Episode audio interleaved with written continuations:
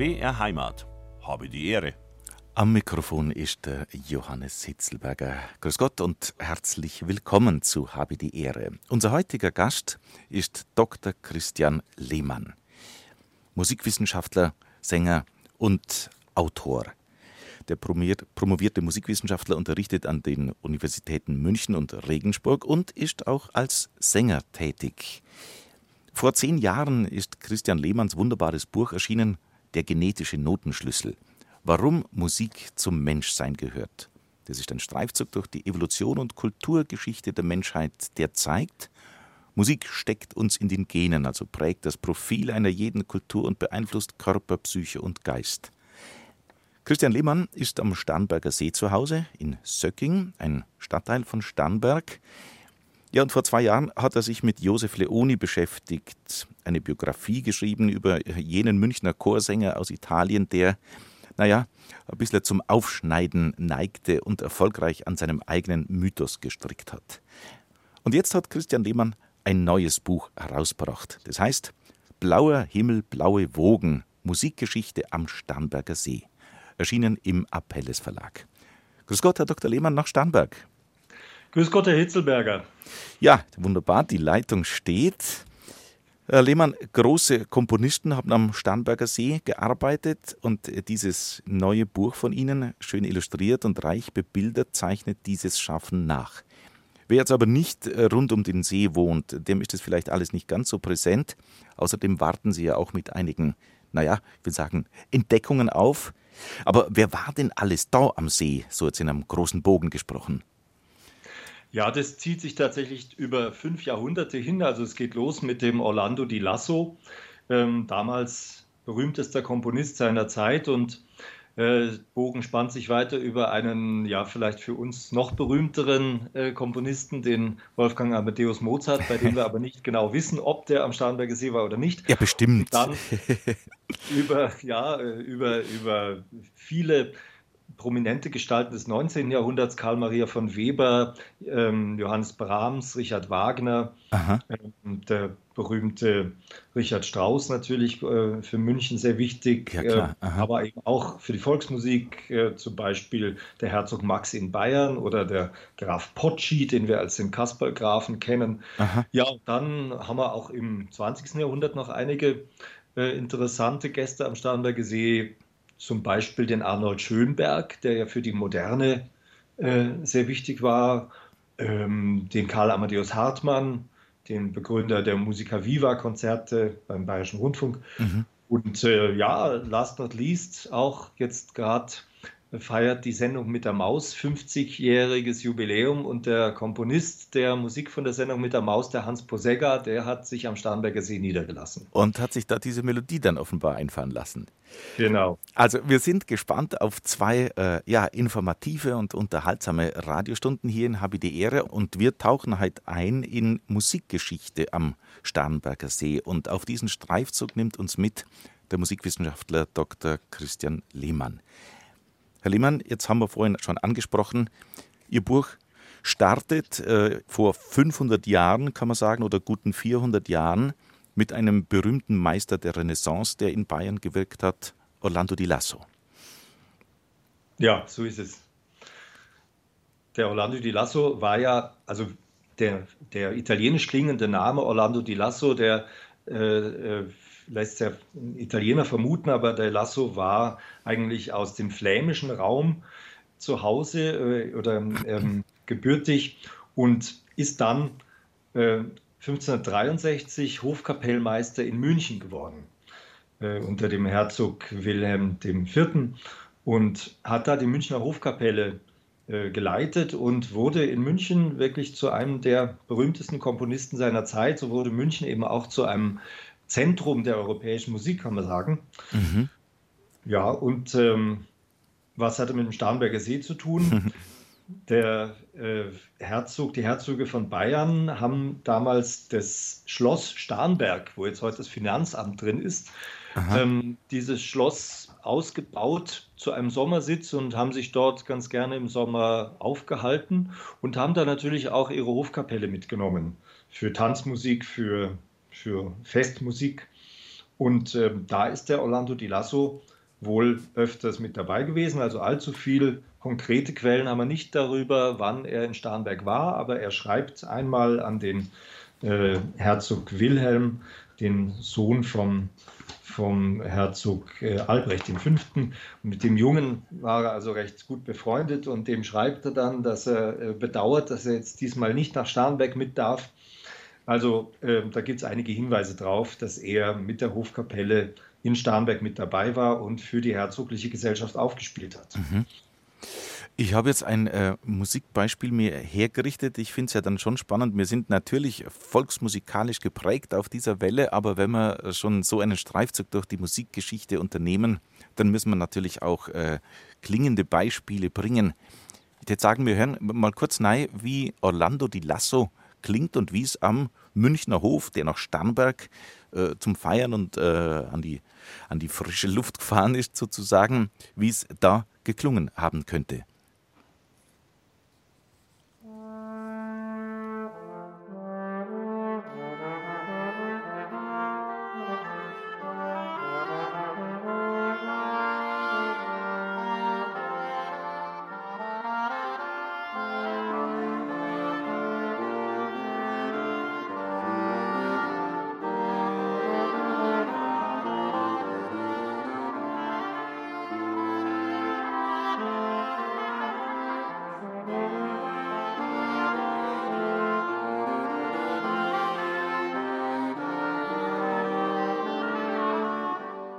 Musik von Orlando Di Lasso in Habe die Ehre auf BR Heimat und das hören wir deswegen, weil uns Christian Lehmann über die Musikgeschichte am Starnberger See erzählt und Orlando Di Lasso in der Münchner Hofkapelle eben auch in Starnberg am damaligen Schloss gewirkt hat. Herr Lehmann, es ist ja dann mit dieser Hofkapelle äh, doch steil bergauf gegangen, einen guten Ruf. München äh, als bayerische Residenzstadt und dann auch ja, im europäischen Musikleben teilgehabt. Und München hat dann auch in der Hofhaltung äh, eine ordentliche Prachtentfaltung erlebt im, im 17. Jahrhundert dann. Mit Ferdinand Maria und seiner, na, die, die Adelaide aus, aus Piemont. Adelaide von Savoyen, ja. genau. Ja, also schon, schon die Herzöge ähm, Albrecht und Wilhelm unter, zur Zeit von Orlando di Lasso haben schon äh, Prunkschiffe gebaut, um auf dem Starnberger See auch äh, Feste zu feiern. Also haben äh, die Prachtentfaltung auch aufs Wasser verlegt und das hat sich dann aber noch wirklich gesteigert, wie Sie sagen. 100 Jahre später ähm, ist das berühmte Schiff der Bucentaur entstanden unter dem Kurfürst Ferdinand Maria in den 1660er Jahren nach venezianischem Vorbild ein quasi schwimmendes Schloss, ein schwimmendes Partyschloss, kann man sagen, äh, ist gebaut worden, wo dann die Hofgesellschaft sich auf dem Starnberger See vergnügt hat, gejagt hat von dort aus vom äh, Schiff Hirschjagd auf dem See äh, zelebriert hat und da sind Kanonen abgefeuert worden, Böllerschüsse und so weiter und Feuerwerk, alles. Und natürlich war da auch die Musik an Bord. Äh, kurz ähm, noch eingehakt, von, von wie vielen Menschen reden wir da, die sich da sozusagen auf dem Schiff tummeln?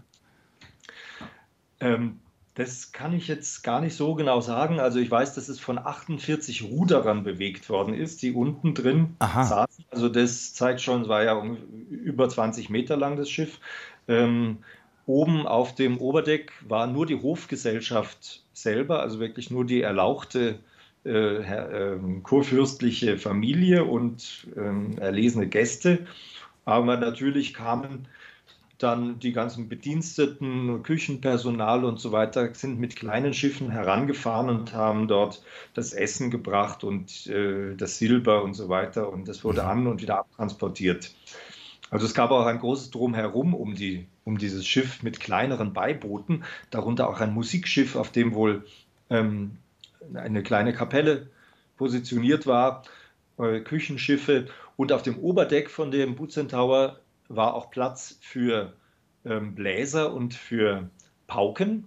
Mhm. Und da kann man annehmen, dass die wahrscheinlich äh, Jagdfanfaren gespielt haben, ähm, aber möglicherweise auch darüber hinaus musiziert haben. Und äh, da war ein berühmter Musiker, den gab es damals, das war der äh, Johann Kaspar Kerl, das war der Hofkapellmeister, also der Chef der Münchner Hofmusik. Und der war Also sozusagen ein, über ein paar Generationen später ein Nachfolger von Orlando di Lasso, kann man so sagen. Richtig, das Aha. war so einige Generationen später ein, ein Nachfolger von Lasso, der damals die Hofmusik geleitet hat und der höchstwahrscheinlich auch mit auf dem Bucentaur war. Weiß man denn, was, was bedeutet der Name Bucentaur, wenn das aus, dem, aus Venedig kommt, als Vorbild eigentlich? Nichts bekannt. Ja. ja. es gab ein venezianisches Schiff gleichen Namens, also mit italienischem Namen Bucintoro. Äh, was das genau bedeutet, da gibt es verschiedene ähm, Theorien. Also das ist nicht genau geklärt, wo das herkommt. Mhm. Aber da hat man praktisch in, in Bayern die, die venezianische äh, Pracht hier nachgeahmt und auf den Starnberger See verlegt. Richtig, genau. Italienische Kultur, italienische Festkultur war ja sowieso sehr in in dieser Zeit. Also auch Baumeister kamen aus Italien. Ähm, der Baumeister, also der den Bucentaur gebaut hat, war ein italienischer Architekt, der das eben nach dem venezianischen Vorbild gebaut hat und der auch verantwortlich war für die Theaterbauten in München. Mhm. Mhm.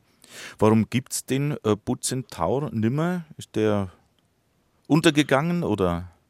Ja, der ist dann, äh, nachdem er wohl immer etwas feucht wurde von unten und äh, morsch, ähm, ist der dann irgendwann abgewrackt worden in den 1750er Jahren. Man hat dann Pläne geschmiedet, den vielleicht zu reparieren, aber das wäre sehr kostenaufwendig gewesen, hätte sich nicht gelohnt. Und in der Zeit, so im Mitte des 18. Jahrhunderts, war dann auch diese barocke Prachtentfaltung, dieser Prunk nicht mehr so ähm, in Mode, sagen wir mal, und auch nicht mehr so politisch vertretbar, weil das war dann schon die Zeit der Aufklärung, wo dann die ähm, Fürsten das nicht mehr unbedingt so vertreten konnten, mhm. äh, vor dem Volk ihre Feste zu feiern und das arme Volk durfte zuschauen. Deswegen hat man dann entschieden, naja, das ähm, ist nicht mehr zeitgemäß und mhm. dann wurde der Bucentaur abgewrackt. Es gibt also noch eine, eine Figur von dem Bucentaur, die im Starnberger Heimatmuseum noch zu sehen ist, aber sonst ist wohl nichts mehr davon übrig. Mhm. Aber dieser eben Jetzt gehen wir nochmal zurück zum höfischen Pomp und Prunk mit Hofkapellmeister Johann Kaspar Kerl. Wo kam denn der her? Ähm, der Johann Kaspar Kerl, äh, da erwischen es mich jetzt kalt, habe ich jetzt gerade äh, nicht. Im, doch, der ist ja, doch, der ist aus Sachsen. Aha. Der ist Vogtländer gewesen und ist dann, ist dann auch in Rom ausgebildet worden, also hat schon so die internationale Karriere gemacht und ist dann nach München gekommen, äh, hat sehr viele Opern geschrieben äh, hat aber auch viel Kirchenmusik geschrieben, von der nicht mehr viel übrig ist, nicht mehr viel äh, erhalten ist, überliefert ist, Aha. Aber eben auch, ähm, auch weltliche Kammermusik. Und jetzt diese Musik, die von Johann Kaspar Kerl stammt, was wir jetzt hören, diese Musik könnte auch auf diesem Prachtschiff Bucentaur auf dem Starnberger See erklungen sein. Stellen wir uns jetzt mal ein rauschendes Barockfest bei schönstem Sommerwetter mitten am See. Und das klingt dann ungefähr so.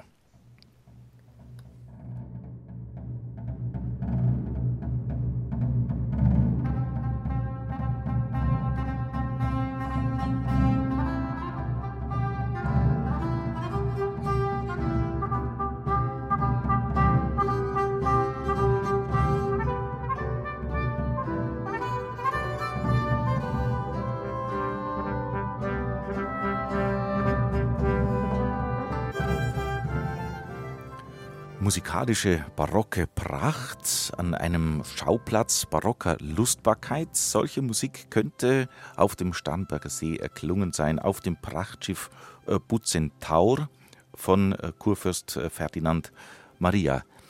Christian Lehmann, Sie haben das in einem Büchlein zusammengestellt und es ist schon sehr wahrscheinlich, dass man sowas hat erleben können. Hat ja auch mit der Bevölkerung vielleicht was gemacht. Das kriegt man ja mit vom Ufer. Ja, ja, und ich meine, gerade dieses Stück, was wir jetzt gerade hören, ähm, sowas ähnliches könnte da durchaus erklungen haben auf dem Butzen Tower, denn es gibt eine alte Quelle, in der steht, dass auf dem Oberdeck äh, Platz für 24 Trompeten und Pauken war, also solche festliche Fanfaren und, und ähm, so ein Bläserbataille, die könnte dort erklungen sein, vielleicht unter der Leitung von Johann Kaspar Kerl. Und klar, das äh, schallte natürlich ans Ufer, war hörbar und ähm, wird auch berichtet, dass die Menschen ganz äh, ja, überwältigt waren von, dieser, von diesem Schauspiel, was sie da zu sehen und zu hören bekamen, wenn dieses schwimmende Lustschloss auf dem See dahin fuhr mit großem Pomp und großem Trara. Mhm. Hören wir nochmal rein.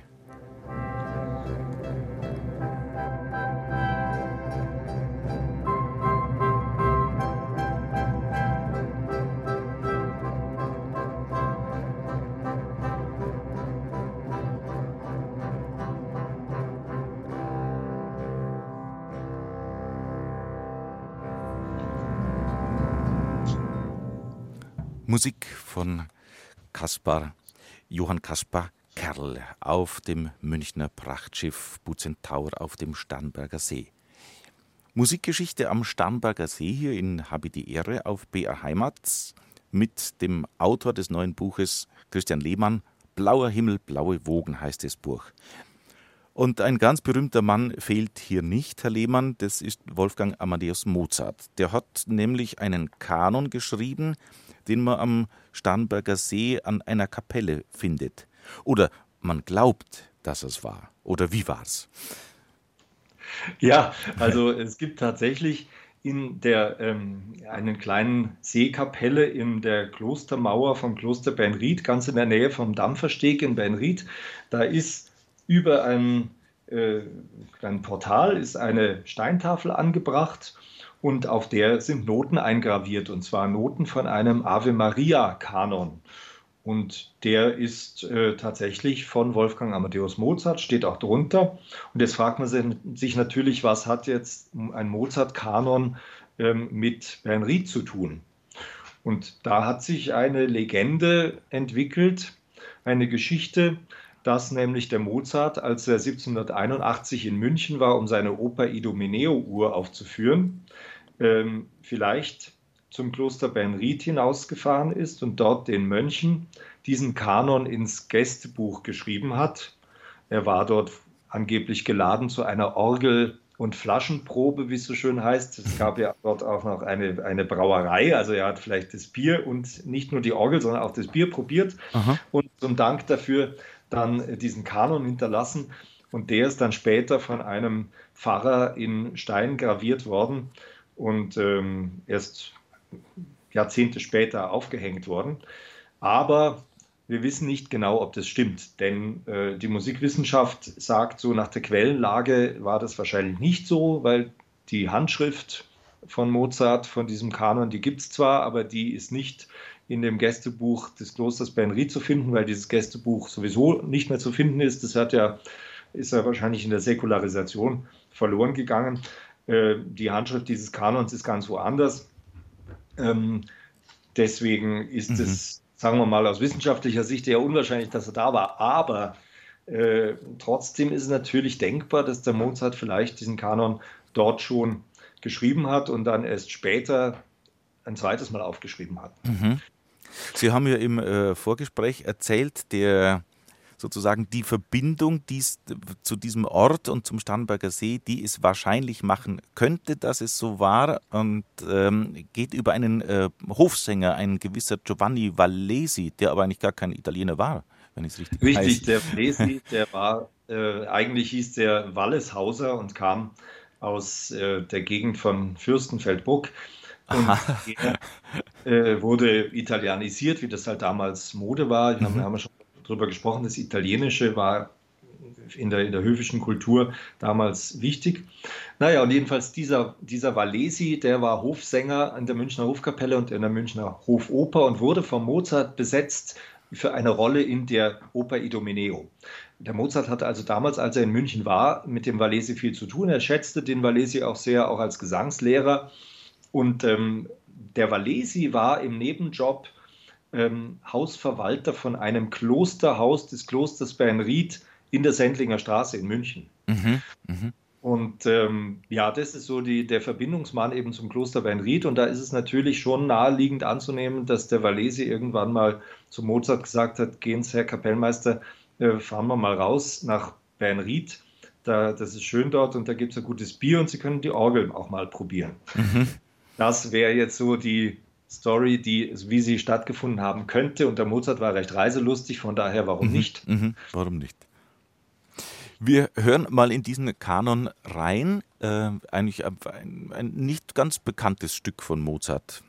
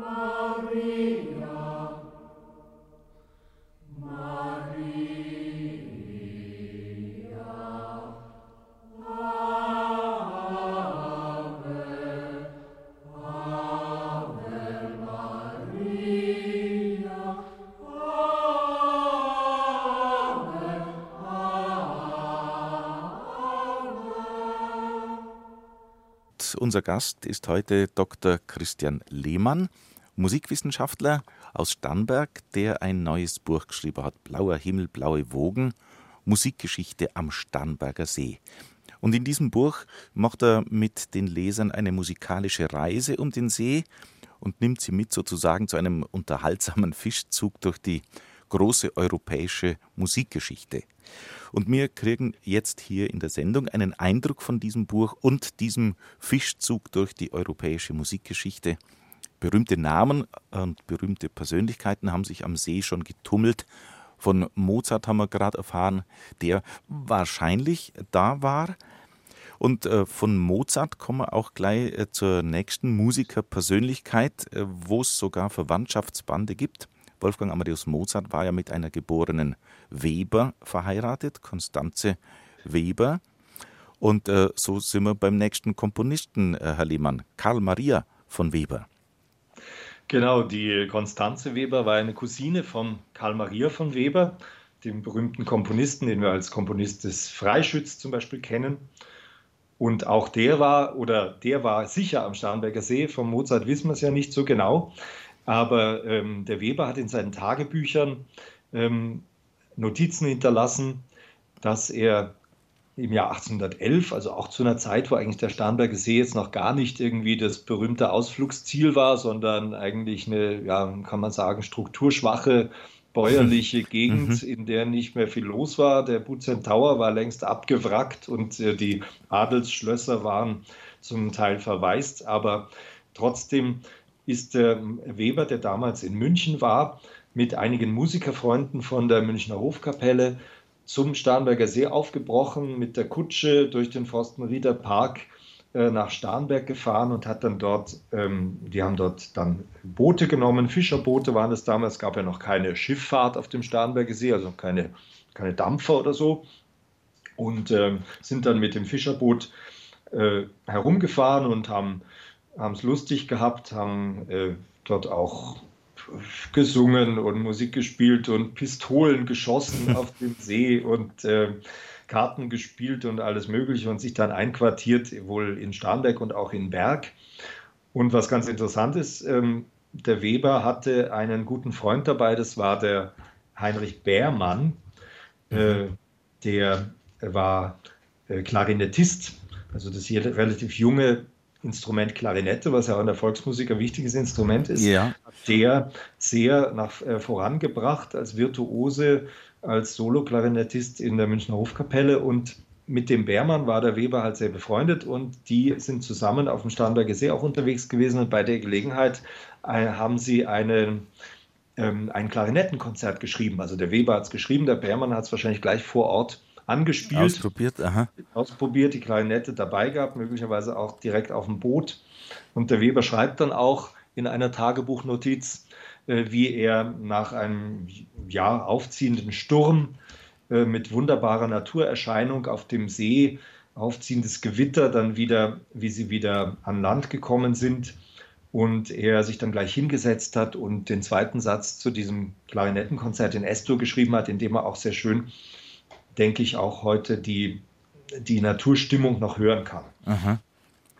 Jetzt habe ich leider äh, das, den falschen Satz rausgesucht, stelle ich gerade fest. Sie ah, wollten den, den, zweiten Satz, die Romanze, dann nimmer hier. Ich habe jetzt auf die Schnelle, bringe ich den anderen nicht her. Dann äh, horchen wir jetzt diesen dritten Satz an, der geht ein bisschen äh, rassiger und schneller. Vielleicht ähm, könnte man sich den Wellengang vorstellen, wer mag. Also hören wir ein bisschen rein in dieses Klarinettenkonzert von Karl Maria von Weber, was am Starnberger See entstanden ist.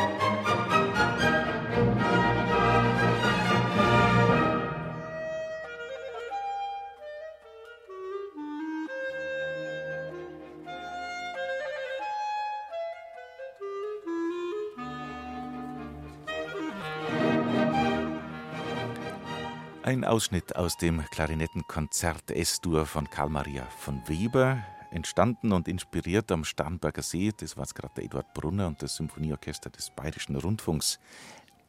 Äh, Herr Lehmann, in Ihrem Buch Blauer Himmel, blaue Wogen hat mich was ganz besonders gefreut. Da lese ich in dieser musikalischen Runde auf dem Starnberger See sei auch mit dabei gewesen eine bayerische Hofsängerin namens, man höre und staune, Regina Hitzelberger. Was hat es denn mit der auf sich? Ja, das war eine berühmte Opernsängerin. Die Regina Hitzelberger ähm, sang in der Münchner Hofkapelle und einer Münchner Oper. Und die gehörte zum Freundeskreis von Karl Maria von Weber, als er in München war und ist mit ihm auch am Starnberger See gewesen, ist da mit hinausgefahren äh, mit ihrem äh, Mann, dem Theobald Lang. Der war Geiger in der Hofkapelle. Mhm. Und äh, über die Regina Hitzelberger gibt es eine ganz nette Anekdote. Als ähm, 1806 Napoleon Bonaparte in München war, äh, Bayern wurde Königreich ja von Napoleons Gnaden und ähm, da gab es eine große Gala-Veranstaltung für Napoleon und da sang auch die Regina Hitzelberger, ich glaube, Arien aus, aus einer Mozart-Oper. Und Napoleon muss so beeindruckt gewesen sein von der Dame und ließ ihr einen Blumenstrauß, einen riesigen, überreichen. Und in diesem Blumenstrauß steckte ein Kuvert drin und in diesem Umschlag war ein Engagement für die Pariser Oper. Mhm. Napoleon hat der Regina Hitzelberger angeboten, sofort mit ihm nach Paris zu kommen und dort äh, hochbezahlt an der Pariser Opera zu singen. Was hat die Regina gesagt? Sie hat gesagt, nein, macht sie nicht. Sie bleibt in München und hat den Theobald Lang geheiratet und blieb Münchner Hofsängerin. Ja, man sieht also, sie ist der bayerischen Heimat treu geblieben und nicht diesem vielleicht äh, für andere dann doch verlockenden Angebot des großen französischen Kaisers gefolgt. Ich finde, da passt jetzt ganz kurz ein Stück drauf, was ich rausgesucht habe, am schönen Starnberger See. Äh, es spielt die Musikkapelle Münsing und das Stück heißt Am Würmsee. So ist ja der alte Name des Sees.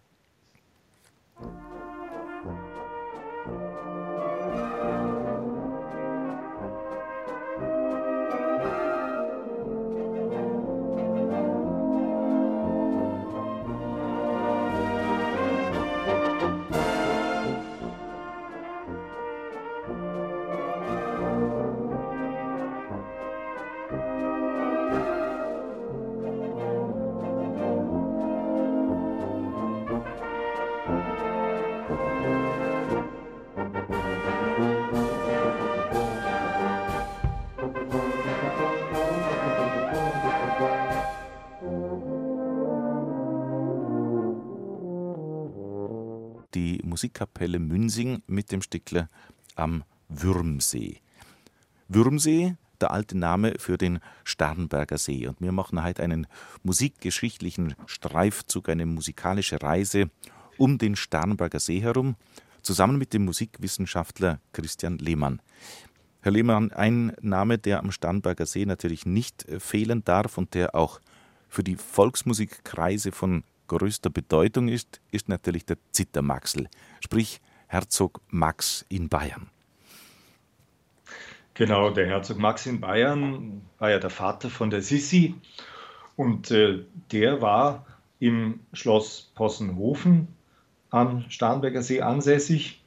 Ja, ansässig ist vielleicht fast zu viel gesagt, weil er war recht gerne unterwegs in der ja. Weltgeschichte, hat dann seine Familie dort in Possenhofen gelassen und ist selber ähm, sogar in den Orient gezogen und hat ähm, äh, die Welt bereist.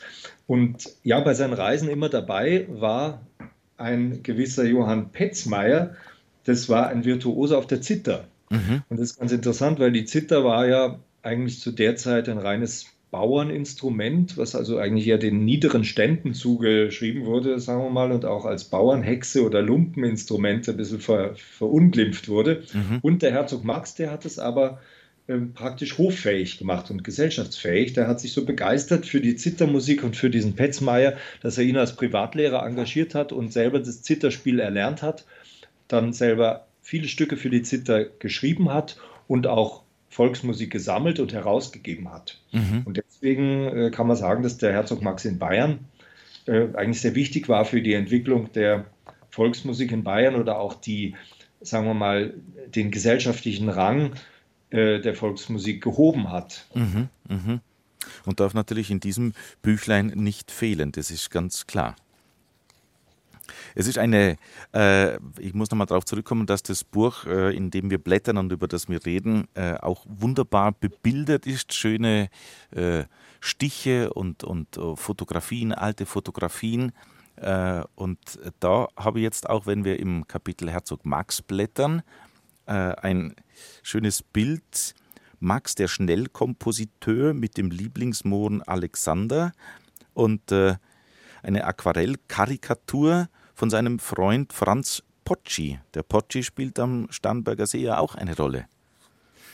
Genau, der Pocci war ja gegenüber am Ostufer in, im Schloss äh, Ammerland ähm, ansässig und ja, der war befreundet mit dem, mit dem Herzog Max und hat ihn karikiert in einer recht, recht hübschen, äh, hübschen Aquarell und äh, sich ein bisschen lustig gemacht über den Herzog Max, der also in Schnelltempo ständig Stücke für die Zither geschrieben hat.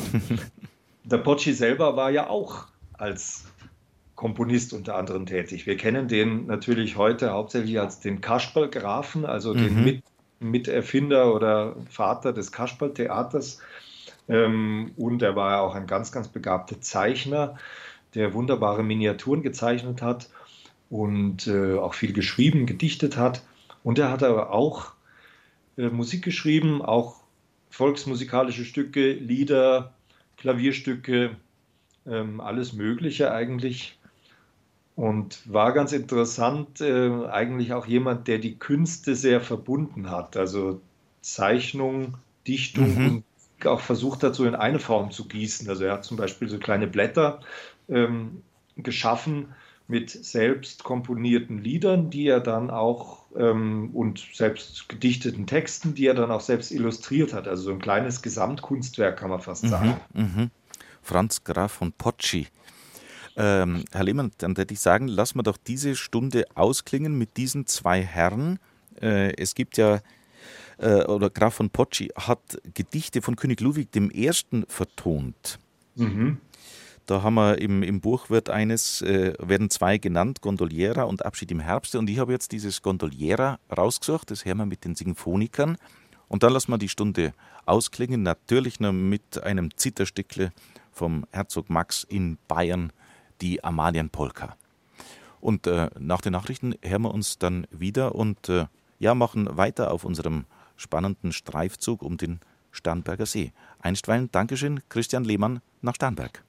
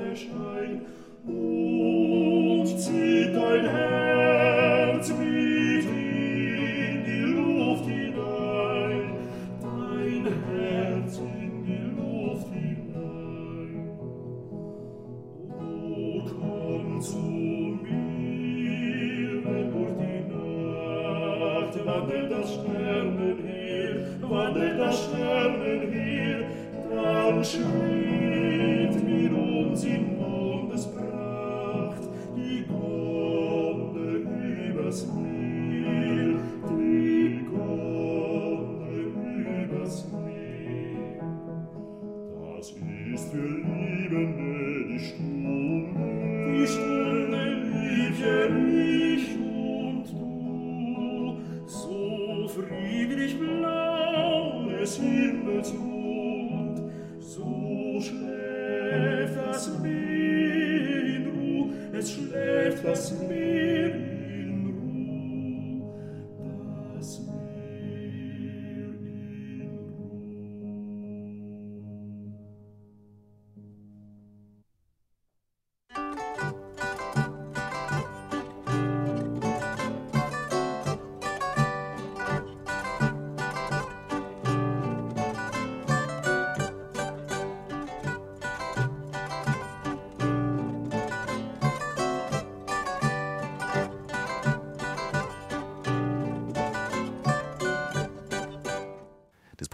Blauer Himmel, blaue Wogen. Und da liest man dann von Johannes Brahms, der eine produktive Sommerfrische in Tutzing erlebt. Richard Wagner war am Starnberger See, aber Christian Lehmann richtet sein Augenmerk ja in diesem wunderbar illustrierten und bebilderten Buch auch auf weniger bekannte Musikgeschichten vom See. Karl Maria von Weber, von dem haben wir gehört in der letzten Stunde, vom Prachtschiff Bucentau der bayerischen Kurfürsten, vom Zitter Max und Graf Potschi. Und in dieser Stunde geht es darum, dass sich Pioniere der Moderne wie Arnold Schönberg und Kandinsky zum ersten Mal am Starnberger See begegneten. Oder dass ein ungarischer Komponist in Starnberg seine Nachbarn durch seltsame Experimente mit Starkstrom, Licht und Musik erschreckt hat. Oder dass äh, die Titelmelodie einer berühmten Kinderserie am Starnberger See entstanden ist, nämlich die Titelmelodie zur Sendung mit der Maus. Die Maus wird ja heuer 50. Der Starnberger See ist ja der Schicksalssee von König Ludwig II. Und der junge Ludwig II. hat dann an diesen See auch schon seinen geliebten Richard Wagner eingeladen. Ludwig hat sich ja gern aufgehalten auf der Roseninsel oder in Schloss Berg. Und äh, ja, nach Schloss Berg hat der junge Ludwig den Komponisten Richard Wagner auch eingeladen. Und er hat sich aber auch noch an anderen Orten am See aufgehalten. Darüber mehr jetzt von äh, Christian Lehmann, bitteschön. Ja, also der, ähm, der Richard Wagner, muss man sagen, der wurde quasi ja vom, vom König Ludwig gerettet äh, aus großer persönlicher Not, weil der Wagner hat damals, Anfang der 1860er Jahre, äh, war er also tief in Schulden geraten und ähm, äh, seine Ehe war gescheitert und er wurde verfolgt von Gläubigern äh, und äh, war also wirklich verzweifelt. Und was passierte? Da kam quasi so als Deus ex machina ähm, kam ein Brief von einem Sekretär des Königs Ludwig, der ihm ja geschrieben hat: Wagner, kommen Sie nach München. Ich bezahle alle Ihre Schulden, wenn Sie dafür ähm, in meiner Nähe sind und komponieren. Ja, Und das, dieser Brief war also tatsächlich vom König Ludwig und er hat für den Wagner ein großes, großes Haus angemietet in der Nähe seines Schlosses Berg und das war die Villa Pellet in Kempfenhausen. Die steht auch heute noch. Das äh, mhm. ist Teil des Gymnasiums Kempfenhausen. Mhm.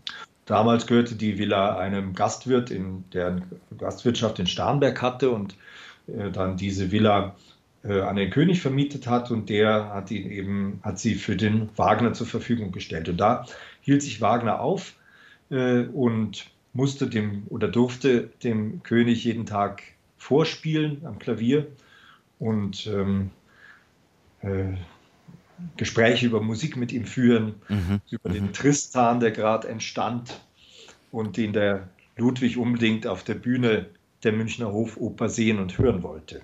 Ich meine, wahrscheinlich kann man das gar nicht äh, hoch genug schätzen, was das für den Wagner bedeutet hat, dass da dieser, dieser junge, schöne König so für ihn schwärmt und ihn wirklich aus, aus größter Not rettet. Ja, das war natürlich schon eine sehr, sehr schwärmerische Beziehung. Und wenn man den Briefwechsel heute liest, dann ja, ist, kommt einem das heute schon sehr geschraubt und sehr übertrieben vor, diese emotionale. Mhm, sehr theatralisch und überschwinglich sehr dann, sehr ja. Sehr, sehr äh, pathetisch. Ja. Man kann dem Wagner vielleicht ein bisschen unterstellen, dass er vielleicht auch pragmatisch vorgegangen ist und sich gedacht hat, naja gut, wenn der, ich habe da meinen Mäzen gefunden, den mhm. muss ich auch ähm, natürlich auch Blumen streuen und ob der, ob der König Ludwig jetzt ähm, nur rein künstlerisch äh, dem Wagner so ähm, verfallen war oder ob da auch eine homoerotische Komponente eine Rolle spielte, das weiß man alles nicht so genau, aber jedenfalls, Aha. es war jedenfalls eine ganz, ganz besondere ähm, Konstellation von, sagen wir mal, Kunstförderung von höchster Stelle. Ja, und da kommen ja auch zwei Menschen zusammen. Der eine wirklich blutjung, Ludwig 18 äh, und wenn ich es recht weiß, Wagner so um die 50 oder so. Ja, genau. genau. Mhm, mh. Es blieb natürlich dann auch nicht ganz äh, skandalfrei, diese Epoche, also die, äh, diese, diese Episode in Kempfenhausen. Der Wagner langweilte sich dort etwas in dem großen Haus und ähm, telegrafierte dann an die ähm, an die Familie Bülow. Der Hans von Bülow war Kapellmeister und war dem Wagner sehr ergeben und dessen Frau Cosima und dass sie ihn doch besuchen mögen und ihm Gesellschaft leisten. Jetzt kam die Cosima zunächst mal alleine mit ihren Töchtern an. Der Hans hatte nämlich noch zu tun. Und das äh, war dann, so nahm dann das Verhängnis seinen Lauf. So entspann sich dann eine heiße Affäre zwischen Wagner und Cosima. Aha also in Kempfenhausen an den Ufern des Sees wohl äh, zum ersten Mal wirklich Gestalt annahm. Ja? Mhm. Und äh, Bülow kam dann nach und äh, spürte, also merkte zunächst nichts, aber als es dann merkte, äh, wurde er ja krank und ähm, musste dann wieder nach München gebracht werden. Und also es war eine skandalöse und sehr komplexe Situation. Mhm, Beziehungsdrama, äh, ja. hatte Beziehungsdrama, also eine Dreiecks- bis Vierecksgeschichte zwischen Ludwig, äh, zwischen Wagner, Cosima, Bülow und Ludwig. Mhm, mh ja. Die dann auch nicht ganz folgenlos blieb. Äh, Wagner musste dann irgendwann München auch wieder verlassen. Ja, ja, das hat ja hohe Wogen und Wellen geschlagen in, in, in der Münchner Bevölkerung und in der Presse und äh, ja, dann die Geschichte kennt man ja, er musste die Stadt wieder verlassen. Ja. Soweit ich das weiß aus der Ludwig-Biografie, hat es ja aber auch wiederum dem Ludwig wirklich äußerst äh, schmerzlich getroffen, dass, dass der geliebte Wagner sich hat in München nicht halten können oder halten dürfen. Ja, ich meine, es wäre ja fast vielleicht sonst dazu gekommen, dass äh, ein Bayreuth in München entstanden wäre, mhm. wofür es ja Pläne gab, aber wozu es dann nicht kam. Mhm. Äh, die Beziehung Wagner-Ludwig war aber dann doch immer wieder von, von großem Respekt auch dem Monarchen gegenüber geprägt, das muss man schon sagen, oder? Absolut. Also die, ähm, es gab zwar zwischendurch Krisen in dieser Beziehung, aber dennoch äh, blieb das doch eine, eine ganz besondere Freundschaft. Und da äh, passt jetzt dann doch wirklich der, eine Komposition von Richard Wagner dazu, die wir uns ausgesucht haben, die auch in Ihrem Buch so empfohlen ist. Äh, Huldigungsmarsch in S-Dur, ein wuchtiges, monumentales Stück, äh, majestätisch und dem König würdig. Wir hören das Akademische Blasorchester München. Achtung, Huldigungsmarsch. Musik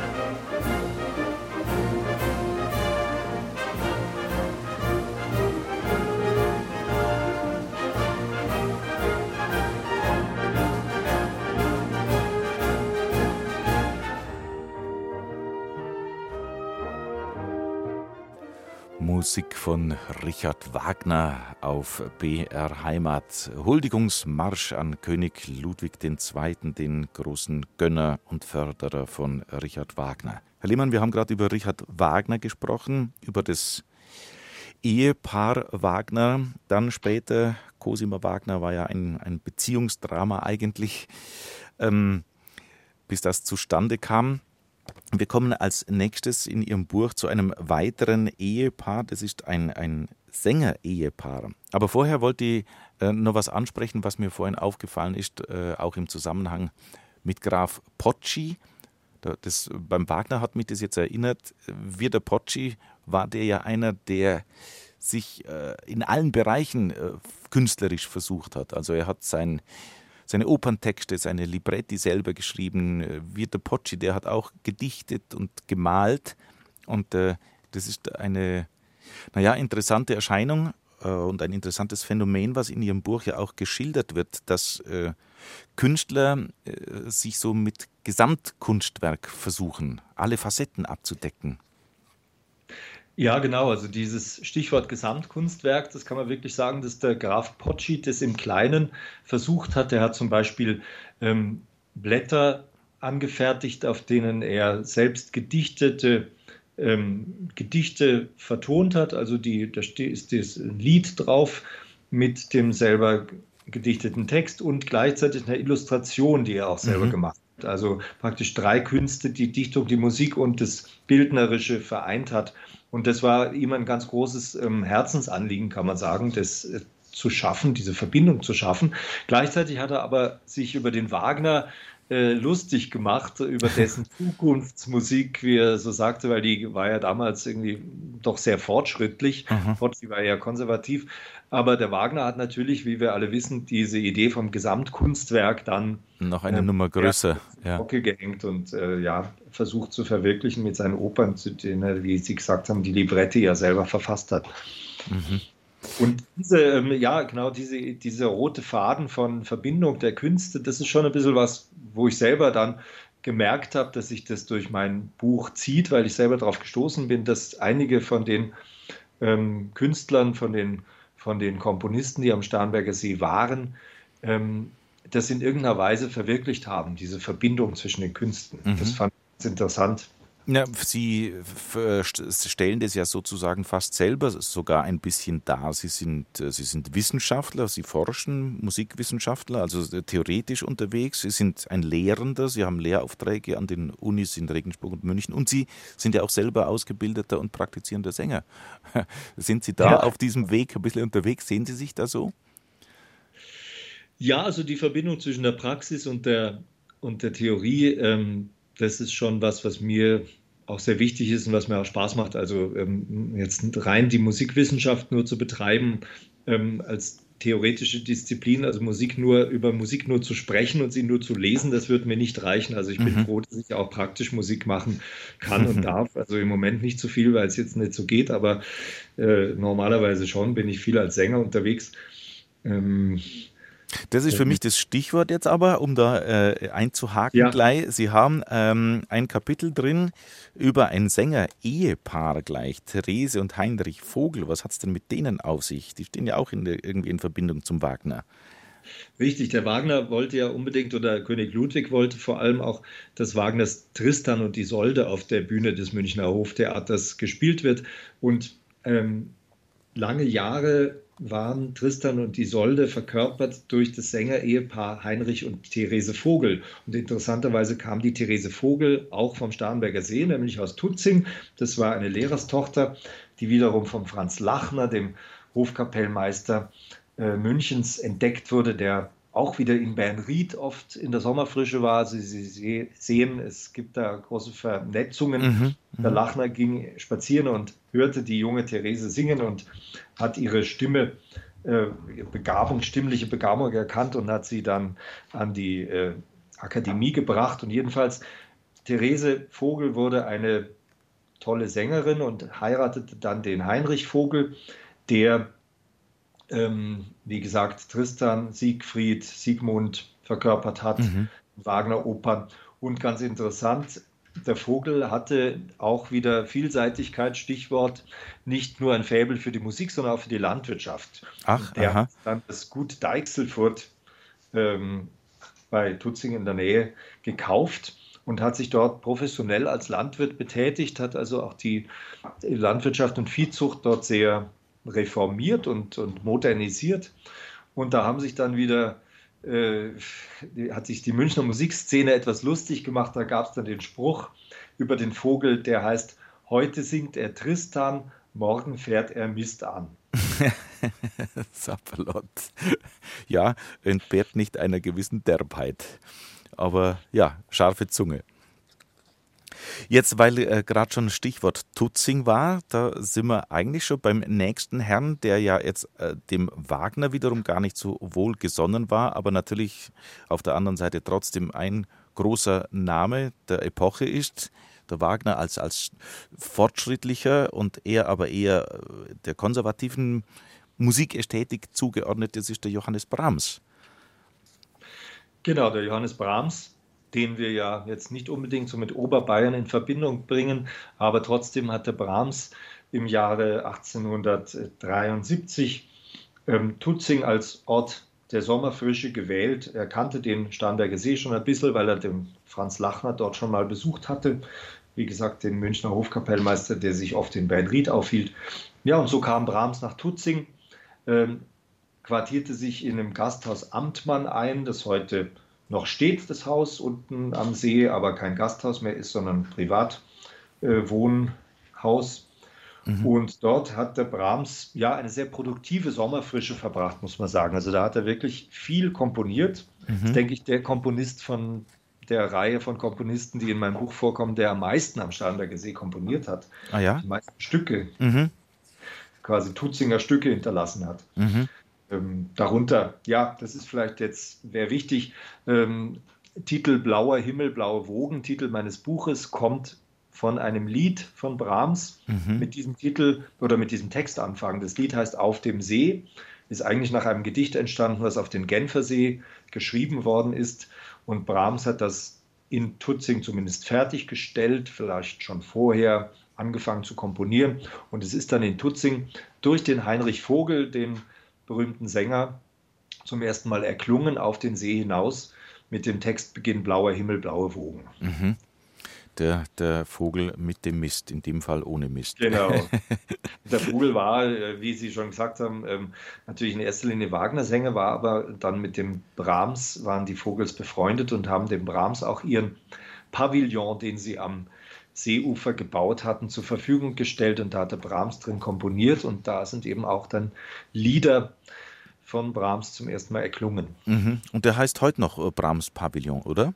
Der wird heute Brahms Pavillon ja. genannt, ja. Äh, wurde damals auch Vogelhäuschen genannt, weil er halt vom Vogel gebaut worden ist. Aha. Mhm.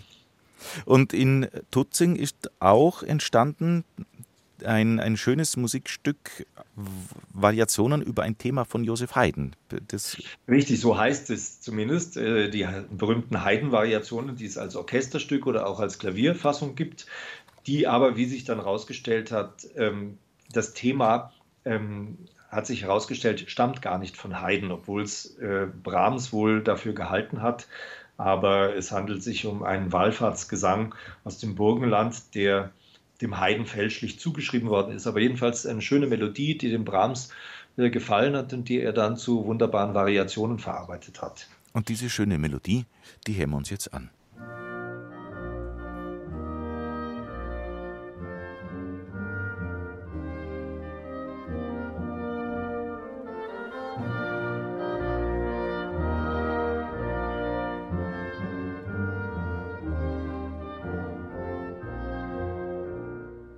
Musikgeschichte am Starnberger See. Darüber reden wir mit dem Musikwissenschaftler Dr. Christian Lehmann.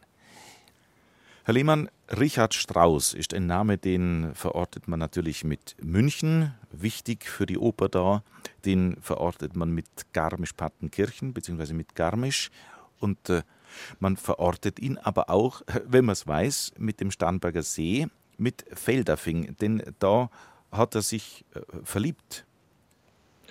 Genau, Felderfing ähm, am Westufer des Starnberger Sees. Da hat der Georg Pschorr, äh, Besitzer der gleichnamigen Brauerei, wir kennen ja heute noch Hacker Pschorr, mhm. ähm, hat sich dort ein, ein Landhaus gekauft. Und dieser Pschorr war der Onkel von Richard Strauss. Also die Mutter äh, von Strauss war die Schwester von dem Pschorr. Mhm. Der junge Strauss hat sich so als, als äh, Jugendlicher ähm, dort gerne aufgehalten in dem Haus des Onkels. Und eines Tages lernte er dort eine junge Dame kennen aus der Nachbarschaft. Es war die Tochter eines Generalmajors Adolf de Ana und die Tochter Pauline, die war Gesangsstudentin. Und der Vater von der Pauline hat gesagt, ähm, ob der Strauß ihr nicht auch ein bisschen Musikunterricht geben könnte. Ja, so haben sie sich also in Felderfing getroffen und ähm, hat einige Jahre gedauert, bis sie dann tatsächlich ein Ehepaar wurden. Also Felderfing war für den Strauß vor allem privat wichtig. Er ist mhm. dann auch später immer wieder mal äh, in dieses Haus der Familie gekommen, um sich dort zu erholen, hat sich dort auch mal von einer Lungenentzündung auskuriert und man sagt, er hätte dort immer ein paar Tennisschuhe vergessen, in Anführungszeichen, äh, um wieder hinkommen zu dürfen. Schlau. Sehr nett. Ich habe äh, hier einen, ein Stück gefunden von Richard Strauss, das er eben diesem Onkel Georg Pschorr gewidmet hat. Äh, witzigerweise ein arabischer Tanz. Bitte sehr. Herr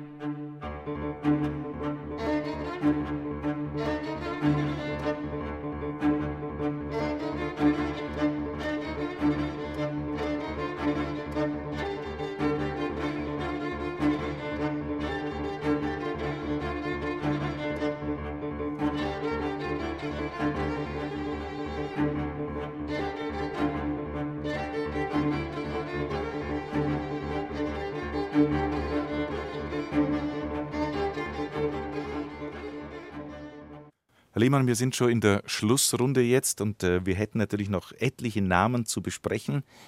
Wem das jetzt alles äh, nicht reicht, dem sei natürlich äh, wärmstens Ihr Buch empfohlen, frisch erschienen beim Apelles Verlag.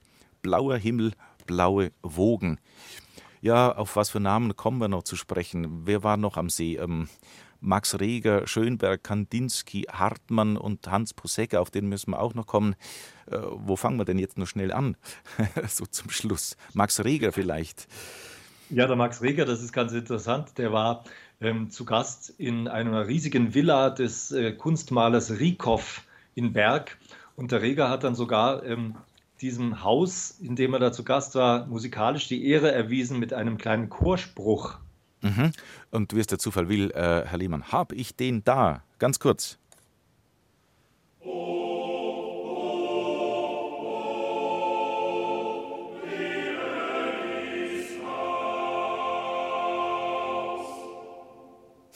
so, das war's. Kurz und knackig, ja. Hoch ja. lebe dies Haus, also ein, ein äh, Spruch auf zu Ehren des Hauses äh, von Riekow, in dem Reger dort zu Gast war. Man hört schon in diesen wenigen Takten Regers sehr ausgefeilte Harmonik, mhm. die schon darauf hinweist, Reger war ein Moderner in seiner Zeit. Er war zwar noch in der tonalen Musik, in der Romantik irgendwie verhaftet, aber war doch jemand, der an die Grenzen ging und äh, der neue Wege beschritten hat. Aber noch moderner wird es dann natürlich später, ähm, kurze Zeit später. Und wir haben auch in der in der tatsächlichen Moderne im 20. Jahrhundert einige interessante Namen, die auch am Starnberger See sich aufgehalten haben. Mhm. Zum Beispiel der Arnold Schönberg, das weiß man heute kaum noch. Ähm, Erfinder quasi oder einer der Erfinder der Zwölftonmusik. Zwölf mhm. Und der, ähm, ja, Schönberg hat äh, ja Anfang des 20. Jahrhunderts um 1910 sehr experimentiert mit, mit der Musik, neue Wege zu beschreiten, quasi aus der Dur-Moll-Tonalität rauszugehen in, in, in freie äh, Formen. Und davon sehr begeistert war ein Maler, ein berühmter Maler, nämlich der Wassily Kandinsky, der hat Schönberg ähm, Stücke gehört in einem Konzert, hat mit Schönberg Kontakt aufgenommen, hat zu ihm gesagt, also das, was Sie da machen, das ist eigentlich genau das, was ich in der Malerei auch versuche, nämlich die Abstraktion das Loslösen von den konventionellen Formen. Und er wollte den Schönberg unbedingt persönlich kennenlernen. Und die Gelegenheit ergab sich dann tatsächlich am Starnberger See. Da hat der Schönberg nämlich im Sommer 18, äh, 1911 äh, die Sommerfrische verbracht in einem äh, recht bescheidenen Haus in, in Berg, was leider letztes Jahr oder gerade jetzt vor ein paar Monaten abgerissen worden ist. Mhm. Und da war der Schönberg, ähm, hatte sich dort einquartiert und ähm, Kandinsky hat ihm dann geschrieben und dann haben sie sich verabredet, dass sie sich treffen und haben sich tatsächlich zum ersten Mal am Dampfersteg in Berg getroffen. Wassili Kandinsky und Arnold Schönberg ja. in ihrem Buch. Also wirklich so der Funke, der Funke der Moderne äh, blitzte da am Starnberger See auf. Am Starnberger See hat noch was anderes aufgeblitzt äh, oder eine, eine Initialzündung äh, erhalten. Das war äh, Karl Amadeus Hartmann mit seinem Schaffen teilweise, kann man sagen. Ja, Hartmann war ja ein, auch ein, ein Avantgarde-Musiker, der ähm, im Nationalsozialismus äh, nicht gut gelitten war und in die innere Emigration sozusagen ging und sich nach Kempfenhausen am Ostufer ins Haus seiner Schwiegereltern zurückgezogen hat. Und dort hat der Hartmann dann am Kriegsende wurde er Zeuge des ähm, Gefangenenmarsches der Häftlinge aus Dachau, die sich dort entlang schleppten. Und das hat er von, seinem, von dem Grundstück, wo er sich aufhielt, gesehen und hat dann unter diesem Eindruck eine Klaviersonate geschrieben, die heißt 27. April 1945 mhm. ähm, schreibt eben diesen, äh, hat, hat diesen Todesmarsch zum Thema. Da gibt es auch einen, einen Marcha Funebre, einen Trauermarsch, der da drin mhm. äh, die KZ-Häftlinge KZ auf dem Weg von Dachau äh, Richtung Wolfratshausen war das damals. Richtig, genau, ja. die hat er dort beobachtet. Ja, schlimme Sache Und, in den letzten Kriegstagen immer noch. Naja. Aber er hat dann glücklicherweise nach dem Zweiten Weltkrieg ja, äh, wurde sein Werk gewürdigt und er ist ja dann berühmt geworden als Initiator der Musica Viva Konzerte. Mhm, mhm. Was, äh, worüber ich sehr schmunzeln musste, jetzt zum, zum sage ich mal, etwas äh, heiteren Ausklang unserer heutigen Habe die Ehre Ausgabe. Ich bin gestoßen auf den Komponisten Hans Pusecka. Und da schreiben Sie ein Meister der Postmoderne, Jahrgang 1917 bis 2002. Und äh, viele Leute werden ihn so nicht kennen. Aber seine berühmteste Musik, die kennt wahrscheinlich jeder. Und äh, dir hören wir uns äh, kurz an.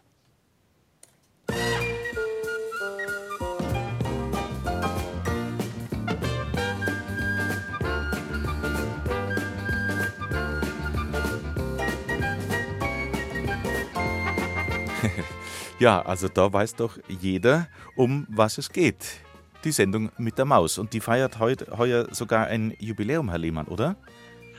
Die Sendung mit der Maus wird dieses Jahr 50, ja, genau. Und Komponist ist eben dieser Hans Posegger, der auch am Starnberger See tätig war. Was war das für ein Mensch, für ein Komponist? Ja, der Hans Posegger war ein unglaublich vielseitiger Komponist, klassisch ausgebildet, äh, der aber dann vor allem als Filmmusikkomponist und Fernsehmusikkomponist ähm, sehr bekannt wurde. Und ähm, der hat sich mit seiner Frau in, äh, um Anfang der 70er Jahre in, in Berg am Starnberger See niedergelassen, hat dort ein Haus gebaut, einfach weil er gesagt hat, er braucht Platz und braucht Ruhe und ähm, braucht einen Ort, in dem er Musik komponieren kann, ohne die Nachbarn zu stören. Und da haben sie sich draußen aufs Land zurückgezogen. Ja, wir sind am Ende unseres musikalischen, musikgeschichtlichen Streifzugs rund um den Starnberger See. Wir sind natürlich nicht am Ende der Themen und der Geschichten, aber wir sind am Ende unserer Sendezeit und darum sage ich ein großes Vergelt's Gott nach Söcking, nach Starnberg an den Musikwissenschaftler Dr. Christian Lehmann. Vielen Dank. Danke Ihnen.